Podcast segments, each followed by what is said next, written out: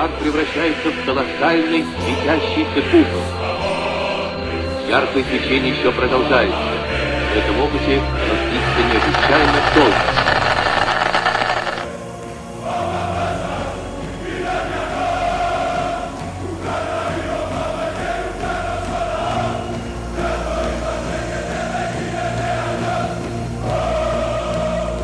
Bonjour, bonjour et bienvenue pour ce septième épisode du Podski. On continue le tour d'Europe des présentations euh, de nos sélections nationales qui iront à l'Euro. On peut même pas dire euh, dans un pays euh, précis, même si pour le coup la Croatie que nous allons présenter ira évidemment sur, la grande île du, du Royaume-Uni. Et pour présenter la Croatie, qui mieux que Cédric du compte Twitter Foot Croate pour le faire avec moi. Salut Cédric. Salut Quentin, salut à tous. Comment vas-tu déjà? Eh ben ça va très bien, surchauffé même, prêt pour l'euro, même si ça fait un peu peur, euh, euh, à bloc. Alors euh, juste une petite question, comment, puisque c'est toujours intéressant d'avoir le, point de vue de chacun sur, sur sa sélection, comment t'es venu cette, cette passion pour le foot croate? Eh bien oui, alors peut-être que certains de mes amis ne savent pas forcément, mais je ne suis pas croate. Euh, je suis tombé dans la marmite, on va dire, quand j'étais gamin, puisque mes premiers souvenirs de foot, c'est France 98. Donc euh, j'ai été très marqué forcément par euh, l'équipe de France, mais peut-être encore plus par euh, l'équipe de, de Chouker avec avec Blajevic et son et son chapeau de gendarme, avec ce maillot à damier, et puis derrière le fait qu'Internet est arrivé dans le foyer m'a permis de, de, suivre de tout ça de plus près, et je suis vraiment tombé mais absolument amoureux, peut-être au-delà de la raison du foot croate, de ses joueurs et puis de cette passion qui que je trouve euh, bah, qui correspond aussi sans doute un petit peu à ce que je suis, à ma façon euh, de suivre le foot, ce côté passionné qui me plaît beaucoup. Est-ce que ce petit euh, maillot à damier a peut-être fait son petit effet également? Ah bah oui, bah, je pense quand on est gamin, quand très on iconique. on s'attache à des trucs pas très, un truc très visuel peut-être, ou à des petits détails. Et c'est vrai que je pense que surtout quand c'était des premières souvenirs de foot, un maillot en particulier, bah, ça te marque à tout jamais quoi. Surtout d'une équipe qui est performante. Exactement. Alors, euh, donc, on va présenter rapidement la, la, la sélection croate, le vice-champion du monde. Hein, finalement, on, a, on, l'oublie peut-être de temps en temps, mais c'est vrai. que la Croatie est, tout de même vice-champion du monde. Alors, la Croatie qui démarrera son Euro euh, par une revanche contre l'Angleterre, la revanche de la demi-finale de cette euh, Coupe du Monde 2018. Ce sera le 13 juin à Londres, puis continuera avec deux matchs à Glasgow face à la République tchèque dans un football ski-ski, on va dire et euh, contre l'Écosse le 22 juin, donc euh, sur le terrain. Deux matchs finalement à l'extérieur pour la Croatie, ce qui est euh, déjà assez rare d'une part, et assez dérangeant, on va dire.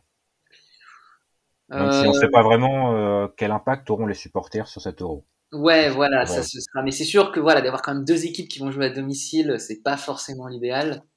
Euh, bon, maintenant, euh, au moins d'avoir peut-être des stades avec un peu d'ambiance et tout, c'est quelque chose qui, qui changera, euh, qui les changera quand même et qui fera que, que ça les motivera, même si c'est pas forcément les supporters croates qui a, dans le public, quoi.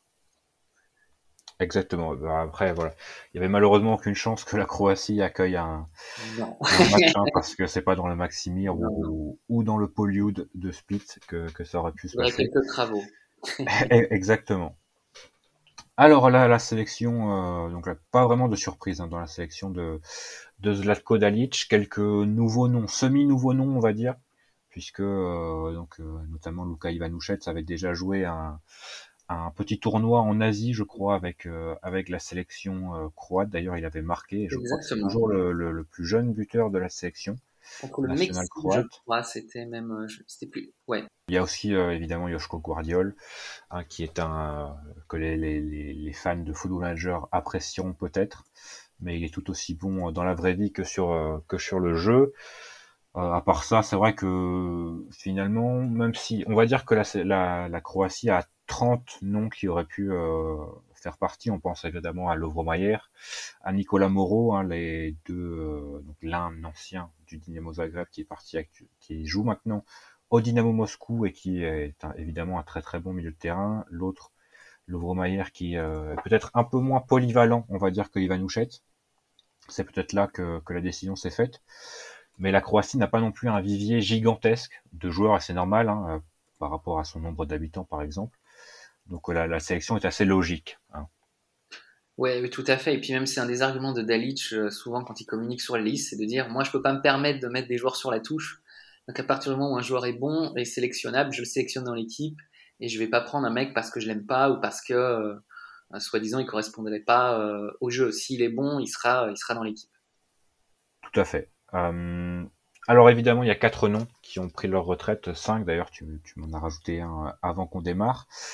Subasic évidemment, ouais. Strinic, Rakitic et Mandzukic, donc, donc, du gros nom, mais qui ont quand même été pas mal remplacés. L'Europe va peut-être prendre conscience du talent de Dominik Livakovic dans les buts, qui a fait une saison euh, remarquable avec le Dynamo Zagreb, hein, l'un des grands artisans de, la très belle euh, campagne européenne du Dynamo, hein, qui, a, qui s'est arrêté en quart de finale, si je dis pas de bêtises, contre Villarreal. tout à fait, contre le champion. Tout à fait, c'est, très bien de le, noter. Euh, Borna Barisic, hein, qui est l'un des, peut-être bah, sûrement le meilleur arrière-gauche du championnat écossais, alors ce le championnat écossais, mais euh, c'est vraiment un très très bon arrière gauche qui remplace donc Strinic. Euh, le petit changement, là on y viendra un peu plus tard. Nicolas Vlasic qui remplace Rakitic, donc il prend un rôle un peu plus un peu plus haut sur le terrain. Et la grosse question, le rôle de l'attaquant qui pour remplacer Mandzukic, ce sera peut-être Bruno Petkovic, même si on a déjà il a très peu joué cette saison. Ouais. Et on a quelques doutes concernant son son niveau et sa capacité à, à se battre face à des, des, des, sélections nationales de, de, de, très très haut niveau, on va dire. Exactement. Donc en effet, là sur le poste pour poste, tu as raison. Euh, alors pour revenir directement là sur Petkovic, c'est vrai que c'est c'est un peu la grande question parce qu'il a fait des très bonnes, des très bons éliminatoires, notamment la fin des éliminatoires pour l'Euro. Euh, mais ça commence à dater maintenant, vu qu'il y a eu le Covid entre temps. Il avait marqué beaucoup de buts et a été hyper performant. Euh, et en plus, il a montré que malgré son gabarit, qui est quand même voilà, quelqu'un de très grand et, d'assez costaud, euh, qu'il avait ben, une très très bonne vision de jeu et capable de trouver les espaces dans la surface, de pouvoir mettre un bon ballon euh, à un autre joueur et puis surtout euh, de toujours bien finalement de trouver le bon angle de frappe lorsqu'il devait le faire. Euh, maintenant, le problème, c'est que, comme tu dis, il a très très peu joué cette saison. Je pense qu'il a très très mal supporté cette fausse pré-saison qu'il y a eu entre entre l'année dernière et, cette année. Il n'était pas là pendant la Ligue des Nations, par exemple. Et on l'a juste revu au moment euh, des quarts et des, euh, des huitièmes de Ligue Europa, là, il était un peu plus performant, idem dans le championnat. Mais c'est vrai que aussi, même avec la sélection, il avait performé, mais bon, face à des équipes qui n'étaient pas des cadors européens. Et, euh, lorsque là, bah, il a rejoué notamment euh, un match qui était quand même le deuxième match test de la Croatie pour l'Euro, donc avec euh, la possibilité de voir cette équipe débuter contre l'Angleterre dimanche. Et il a été absolument fantomatique. alors, il n'était pas tout seul à être fantomatique, mais c'est assez inquiétant de se dire qu'un attaquant, surtout qu'il est tout seul, il est en pointe, et ben on ne le voyait pas et le peu de ballons qu'il a eu, c'était complètement raté. Donc là, il y a un peu des questions qui se posent de se dire est-ce que c'est pas inquiétant d'avoir Petkovic devant? Parce qu'on ne sait pas s'il est à 100% et même on ne sait pas s'il a le niveau pour jouer à ce niveau. Donc c'est la, la, grande question. Ça m'étonnerait malgré tout qu'il ne joue pas titulaire euh, dimanche parce qu'il est bien installé dans le dispositif de Dalic. Et puis parce que surtout euh, l'autre personne qui peut jouer en pointe vraiment comme ça, c'est Boudimir. Mais voilà, Boudimir, ça reste un joueur, euh, on va dire, d'un club mineur du championnat d'Espagne. Et en sélection, Petkovic a plus prouvé. Donc il devrait être en place dimanche, mais je sais pas, euh, s'il n'est pas performant, ça pourrait vraiment poser des questions pour la suite du tournoi. C'est ça. Il y a l'autre possibilité serait Andrei Kramaric, mais qui n'a pas vraiment l'habitude de jouer euh, seul en pointe. C'est la, grosse euh, problématique, c'est Kramaric en pointe, ça déjà, ils ont déjà testé, hein, mais ça marche pas du tout en sélection, parce qu'avec Offenheim, il joue un peu plus reculé, puis rarement tout seul aussi. et ben, de toute façon, ça m'étonnerait moi que Kramaric joue en pointe dans ce dispositif. S'il il joue, peut-être que je me trompe, ce serait plus là où il avait été performant bah, en 2017 euh, avec la sélection croate, ce serait sur, sur une aile, euh, sur le côté droit, voire peut-être en 9,5-10 euh, euh, en cours de match. Et Rebic a déjà joué en pointe, mais il jouait avec Luka Jovic à Francfort. Donc, et depuis, c'est plutôt sur le côté qu'il évolue, notamment à, à l'AC Milan et avec la sélection. Clairement. Et Rebic est également un joueur euh, dont on ne sait pas s'il va vraiment être titulaire euh, pendant la compétition parce que il fait des performances. Alors c'est un peu le cas à la Milan aussi, mais ce côté très très nonchalant, l'impression qu'il choisit un peu ses matchs, qu'il veut pas toujours faire les efforts, pas une très bonne étude sur le terrain. Et là, avec la Croatie, que ce soit contre l'Arménie ou la Belgique, les matchs préparatoires, il a été absolument, enfin, il était vraiment pas du tout au niveau. Et il fait partie de ces joueurs un peu sur la liste rouge de Dalic. Euh, on n'a plus l'assurance qu'ils démarreront la compétition comme titulaire. Euh, parce que derrière, il y a aussi des mecs qui poussent comme euh, Brekalo, qui peut également jouer à la place sur le côté de Rebic, par exemple. Alors on parle des doutes, mais il y a quand même quelques, quelques valeurs sûres du côté de la Croatie, et notamment son milieu de terrain. Hein. On ne présente plus le milieu de terrain croate, même avec le, départ en retraite de, de Rakitic, hein, je cite les noms, Piricic, Kovacic, Modric, Brozovic, Vlasic, Pachalic, Oršić, Badej et Ivanušec. Bon, il y a du, il y a du niveau international. Hein, on ne présente plus évidemment Luka Modric, Brozovic aussi qui était également très très important pour l'équilibre de l'équipe. Et ça devrait donc être euh, Nicolas Vlasic du CSKA Moscou qui devrait être la, pointe haute, on va dire, de, de ce 4-2-3-1. Euh, Nicolas Vlasic qui a terminé la saison blessé également, mais qui euh, écrase, on va dire, quand il joue à, son meilleur niveau le, championnat russe. Vivement qu'on le voit à un, meilleur niveau euh, que, ce championnat russe, et ce sera peut-être l'occasion de, le montrer lors de cet Euro. Clairement, Vlasic est un joueur que, je trouve vraiment assez exceptionnel, qui a, qui a, cette capacité de se porter vers l'avant, d'être un peu un nettoyeur de ballon, mais offensif cette capacité de frappe, de jouer un peu à l'ancienne en 9,5. On n'a plus trop des joueurs comme ça. Euh, moi, je le vois vraiment comme le successeur de Modric dans la sélection, en tout cas dans ce qu'il peut apporter offensivement à une équipe, et puis parce qu'il a aussi ce mental de leader. Maintenant, euh, eh ben, figure-toi que le match contre la Belgique, il n'était pas titulaire, puisque Dalic a essayé un, dispositif un peu différent en mettant bah, toujours Brozovic en rôle défensif, en ayant cette fois-ci Kovacic euh, en milieu plus central et de replacer comme ça vraiment Modric à un poste de 10 parce que c'est vrai qu'il reculait beaucoup euh, ces derniers temps comme Vlasic jouait ce rôle.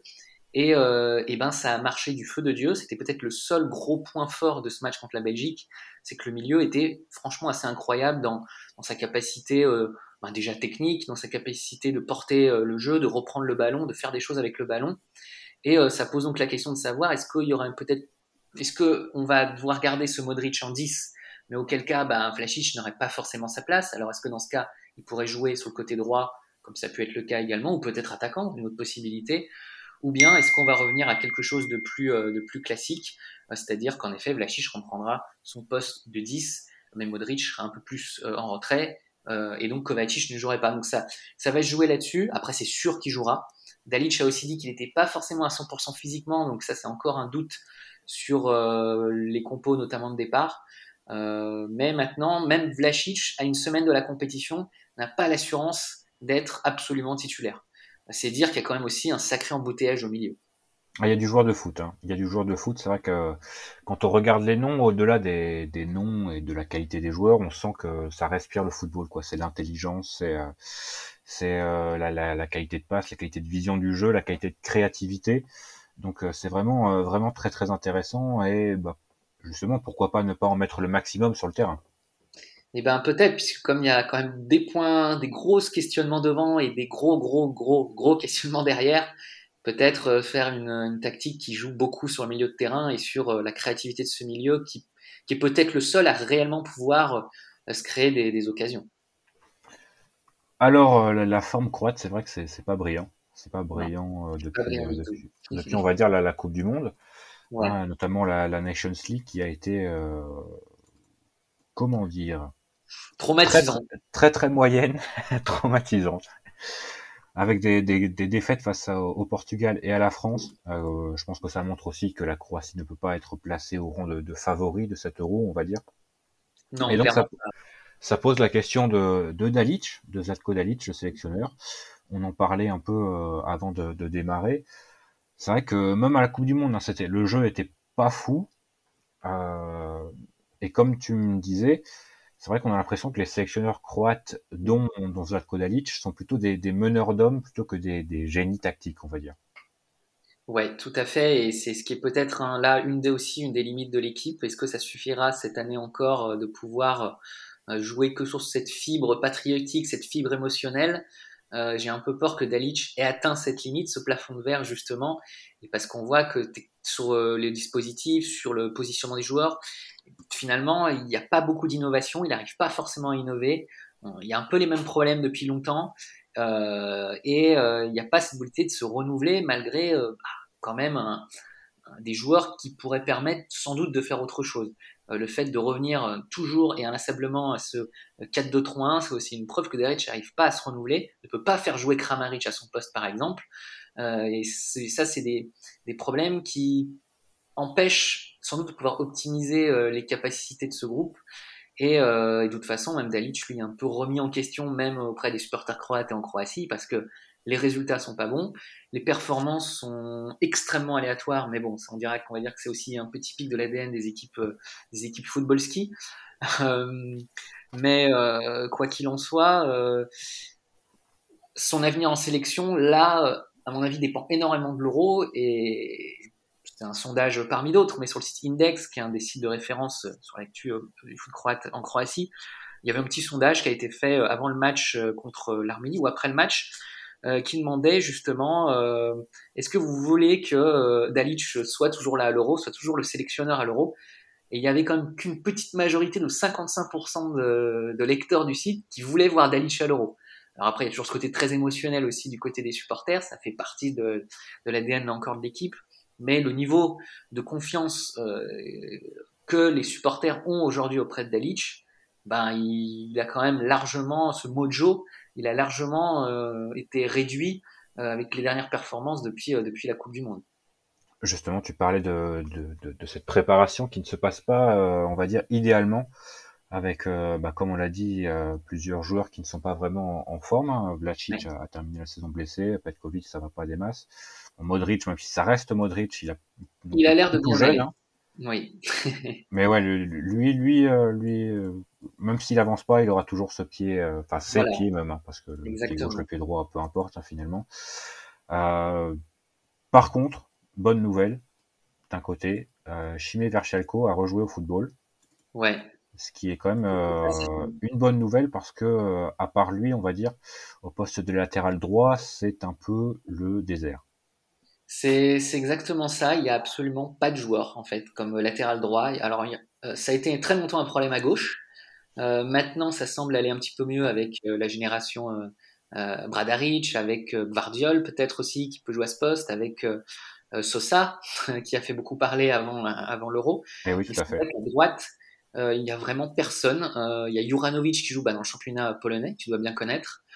Euh, mais euh, le retour de Versailles forcément est une bonne chose parce que voilà, c'est quelqu'un qui, qui, a tellement apporté à la sélection et qui a donné tellement de cœur et qui s'est même sacrifié hein, pour l'équipe en 2018, puisque derrière il a plus rejoué ou quasiment plus, il a été, euh, été opéré, il a été pas loin de peut-être pas pouvoir rejouer au foot. Donc le revoir, bah, tout le monde était super content, c'était c'est vraiment génial, mais mais malheureusement euh, il n'a pas le niveau de 2018, euh, physiquement il ne semble pas prêt et, et même euh, je crains qu'il peut-être il puisse pas reprendre le niveau qu'il a eu euh, à l'époque. Donc euh, c'est sûr que c'est un peu un choix par dépit, un choix du cœur. Alors de Croatie, ça peut peut-être suffire à, galvaniser, mais mais ce côté droit, ça reste assez limité, quoi, même très limité. Mhm.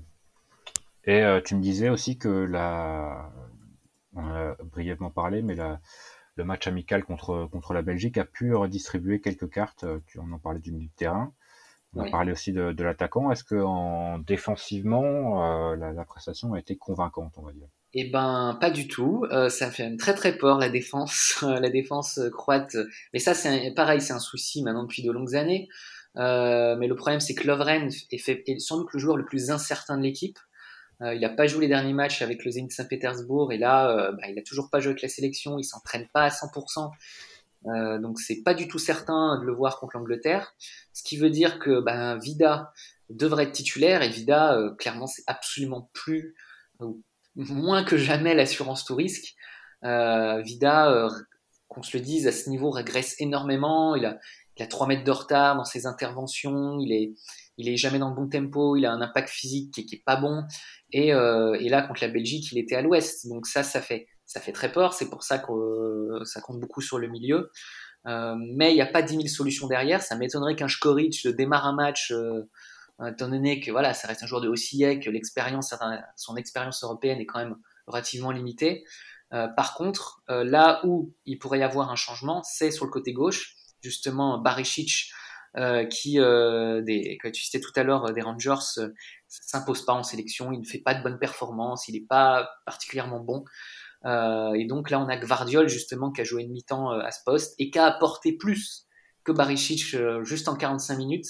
Et là, c'est un peu la grosse hype depuis justement quelques jours. Les journalistes ont posé des questions à Delic. Est-ce que Gvardiol va jouer? Et il y a quand même une possibilité assez forte qu'il y ait un jeune qui soit mis. Euh, il veut pas tous les mettre d'un coup en fait. Il veut pas mettre que des nouveaux dans l'équipe. Mais euh, Gvardiol tient vraiment le bon bout pour avoir une place de titulaire, en tout cas sur l'un des trois matchs, moi ça me paraît euh, quasiment évident. Et peut-être dès le match contre l'Angleterre, euh, jouerait en, latéral, en arrière latéral gauche à la place de Barisic. Après, c'est vrai que Guardiol finalement a 19 ans, mais euh, quand on le regarde jouer, quand on regarde son physique, on n'a pas l'impression qu'il ait 19 ans. Donc c'est un jeune, mais, mais, mais, pas vraiment en fait. Hein. Justement, euh, Badel disait dans une conférence de presse euh, hier ou, aujourd'hui que pour lui, Guardiola, il était impressionné par sa maturité et impressionné. Et pour lui, il me dit, j'ai l'impression que c'est un joueur au sommet de sa carrière, en plein contrôle de ses moyens. J'ai l'impression qu'il a 27 ans. Donc voilà, que même dans le groupe, des joueurs beaucoup plus âgés que lui pensent ça. Ça montre quand même que c'est un joueur à surveiller. Et, et que ce serait bête ben, de ne de pas, de pas voir ce qu'il peut donner même à 19 ans euh, et même sans expérience euh, internationale euh, à ce niveau-là. Ouais, je me, je me, souviens moi très bien la première fois que j'ai vu jouer Guardiol, ça devait être un Dynamo Rijeka ou un Dynamo aussi que j'avais mis parce que bah, c'était un gros match, donc je me suis dit bah allez, va regarder ça. Le, Dynamo c'est toujours intéressant, il y a toujours des joueurs intéressants à regarder, et donc bah, je vois un monstre défensif. Mhm je regarde la compo et bah, c'est Guardiol qui a 18 ans et qui euh, fait peut-être 1m88 pour 82 euh, kg ou quelque chose comme ça. C'est vraiment un, un, monstre et euh, même physiquement, il est évidemment au-dessus des, des, joueurs de, de son âge et il ne fait pas du tout âge dans le, dans le football adulte, on va dire. Mais aussi euh, techniquement et dans les prises de décision, c'est vraiment très très impressionnant. Et ouais. Leipzig l'a bien, l'a bien vu et l'a bien senti. En plus, moi, je trouve que c'est vraiment ce genre de joueur moderne qu'on voit aujourd'hui, les types. Euh, alors, je, je fais pas euh, comparaison, mais sur le profil des Haaland, des mecs qui savent tout faire, les Barella qui savent également tout faire. Guardiola, je trouve, il est vraiment de cette classe de joueurs très moderne, capable ben, à la fois technique et pourtant il peut jouer des forces centrales, à la fois rapide. Enfin, euh, un peu des monstres, des monstres physiques, des monstres tactiques. Et c'est vrai que j'ai l'impression qu'aujourd'hui, c'est vraiment les stars du foot de demain seront ce genre de profils, des profils, des profils assez monstrueux, capables de tout faire, et euh, pas forcément là où on les attendait peut-être il y a 10 ans ou 15 ans. Quoi. Des cyborgs, tout simplement. exactement. des joueurs un peu de. Ça fait un peu peur dit comme ça, mais, mais bon, on se régale quand ah même. Bah, Guardiola, il fait un peu peur, je pense. Hein. Ouais. enfin, tu le mets contre Lukaku, Lukaku, il, il tremble. Bon, peut-être pas tout de suite, peut-être dans quelques années, Lukaku, là, il est quand même un peu dans, dans, le meilleur de sa forme, donc euh, on va attendre quelques années, mais, mais je pense qu'il peut, il peut atteindre un, vrai gros niveau, hein, Guardiola, c'est sûr. Totalement, totalement. Alors si on fait le, le bilan de ce qu'on a dit, euh, bon, il y a quelques quelques assurances, on va dire, au niveau du, du milieu de terrain notamment, mais c'est vrai que le vice-champion du monde n'arrive pas avec sa pancarte de vice-champion du monde, en tout cas. non. Il y a quand même quelques, quelques gros doutes, quelques gros points d'interrogation sur cette équipe. Euh, mais j'ai enfin, on a toujours l'impression finalement que la Croatie est une équipe de, de, de grands championnats. Et puis, euh, bah, j'ai regardé finalement les, les dernières euh, compétitions européennes et c'est vrai qu'il y a eu la, la, bah, la finale il y, a, il y, a, trois ans, mais à part ça, c'était un quart de finale, des, éliminations en groupe. Donc, je sais pas si c'est une idée que je n'avais que moi finalement, mais bon, bah, la Croatie, c'est un peu, que tu le disais, un peu profil football ski où on peut s'attendre à tout et à rien. Ouais, e-, exactement. Et c'est comme ça à chaque, euh, avant chaque compète. Euh, c'est pour ça que je suis absolument incapable de dire s'ils vont sortir du groupe, s'ils vont être bons, s'ils vont être pas bons. Je pense que très peu de monde, voire même personne, aurait pu prévoir un parcours comme ça en 2018. Euh, il y a quelque chose peut-être d'un peu magique, ce qui fait, ce qui fait son charme. C'est qu'on ne sait aujourd'hui absolument pas ce que va donner l'équipe. Ça peut être le meilleur, ça peut être le pire. Euh, la Ligue des Nations, contre la France notamment, euh, ils ont très bien joué, mais ils ont perdu. Le problème, c'est que maintenant, ils jouent pas bien et ils gagnent pas contre des toutes petites équipes en plus. Et c'est franchement inexplicable de dire que la Croatie peut pas battre, enfin, bat avec difficulté Chypre, avec Malte, l'Arménie. Il y a quelque chose qui est plus très rationnel là-dedans. et en effet, je pense que ce sera différent en compète. On voit de toute façon que c'est souvent différent en compète. Donc, ils vont sans doute montrer un autre visage. Maintenant, on verra ce que ça donne, mais euh, mais oui, oui, en, compétition, il y a un autre visage. Et, je pense qu'on retient aussi, parce que c'est vrai, quand on regarde euh, finalement l'historique, ben, on voit qu'ils n'ont pas tant passé que ça les premiers tours. C'est parce qu'il y a toujours un peu, ben, quand on voit les joueurs, quand on voit même, il y a toujours un match aussi qui va être marquant. Et si on prend chaque compétition, eh ben, euh, qu'ils aient perdu ou gagné, c'est qu'on ressort toujours avec quelque chose, quoi. Et euh, en espérant que ce soit quelque chose de positif, pour un résultat positif en tout cas. Parce que je pense que vraiment cette Croatie est capable de développer quelque chose de très bien, notamment avec ce milieu incroyable, il peut se passer de très belles choses, mais ils sont tout aussi capables de perdre leurs trois matchs tout en jouant bien ou en ayant des très bonnes phases.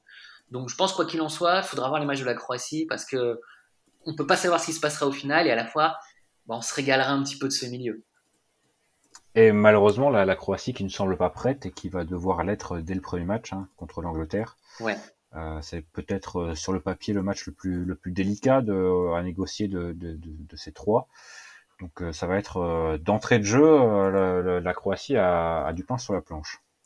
Ouais, c'est vrai. Maintenant, il y a une. Alors, je, je, sais pas si du côté anglais il y a cette rivalité, mais c'est vrai que comme ça tourne plutôt bien pour les Croates depuis, on va dire les les, les éliminatoires de l'Euro 2008, qui avait éliminé l'Angleterre sur le dernier match, alors que les Croates étaient qualifiés.